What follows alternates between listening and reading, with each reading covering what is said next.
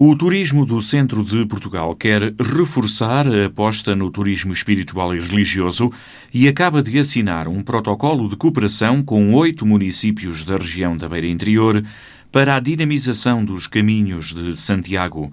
Pedro Machado juntou as câmaras municipais de Vila Velha de Rodão, Castelo Branco, Fundão, Covilhã, Belmonte, Guarda, Celurico da Beira e Trancoso, no sentido de iniciar o processo de certificação e dinamização de algumas vias, nomeadamente a Via Portugal Nascente, no troço que liga Vila Velha de Rodão a Trancoso. Os caminhos de Santiago são rotas milenares seguidas por milhares de peregrinos desde o início do século IX, altura em que foi descoberto o sepulcro do apóstolo Santiago, em Santiago de Compostela, na Galiza, no norte de Espanha.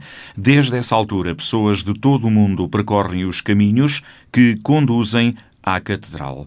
O protocolo estabelecido com os municípios prevê que o turismo do centro seja a entidade gestora dos caminhos de Santiago nesta região? Tem a ver com um conjunto de premissas. Muitas delas dizem respeito à manutenção, à segurança, à limpeza, mas também às necessidades de, pelo menos entre cerca de 20 e 20 quilómetros do caminho, poderem haver albergues, poder haver uh, um conjunto mínimo de infraestrutura que permita aos peregrinos beneficiarem uh, de algumas comodidades, seja o caso da água, seja o caso do alojamento onde possam dormir. Normalmente são espaços simples simples. São esses que o caminho pressupõe. Para realçar a importância turística para a região centro e a evolução ao longo dos anos, Pedro Machado refere que, na última década, o número de peregrinos que percorrem o caminho português aumentou de forma exponencial. Entre 2011 a 2019, o número de peregrinos do caminho português praticamente quadriplicou. Nós tínhamos em 2011 183.366 peregrinos inscritos, em 2019 347.578 peregrinos, um aumento praticamente de 27% comparativamente com os anos anteriores. E sobre a motivação que leva as pessoas a fazerem os caminhos de Santiago? Qual a tipologia desses peregrinos? 40% de motivação religiosa, 49% religiosa e outra e 11% não religiosa. Ou seja, os peregrinos não são necessariamente eh, pessoas que se deslocam com a motivação eh, única e exclusivamente religiosa, podem fazê-lo também por outras motivações, inclusive até culturais e outras de caráter espiritual.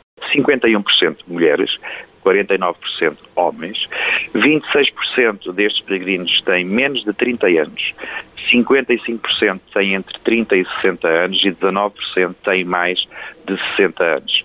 327.281 fazem este percurso a pé, 19.363 de bicicleta, 406 a cavalo. Normalmente falamos muito sobre a gastronomia, os vinhos, o património, a cultura.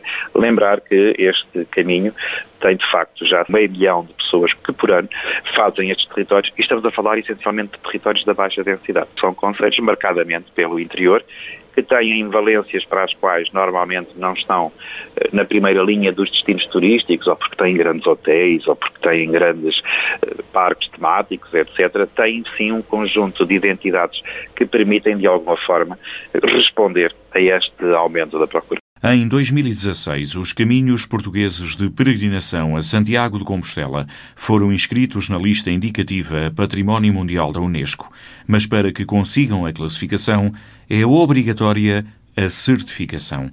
Agora, entre o turismo do centro e os municípios, foi dado um passo importante para esse reconhecimento internacional.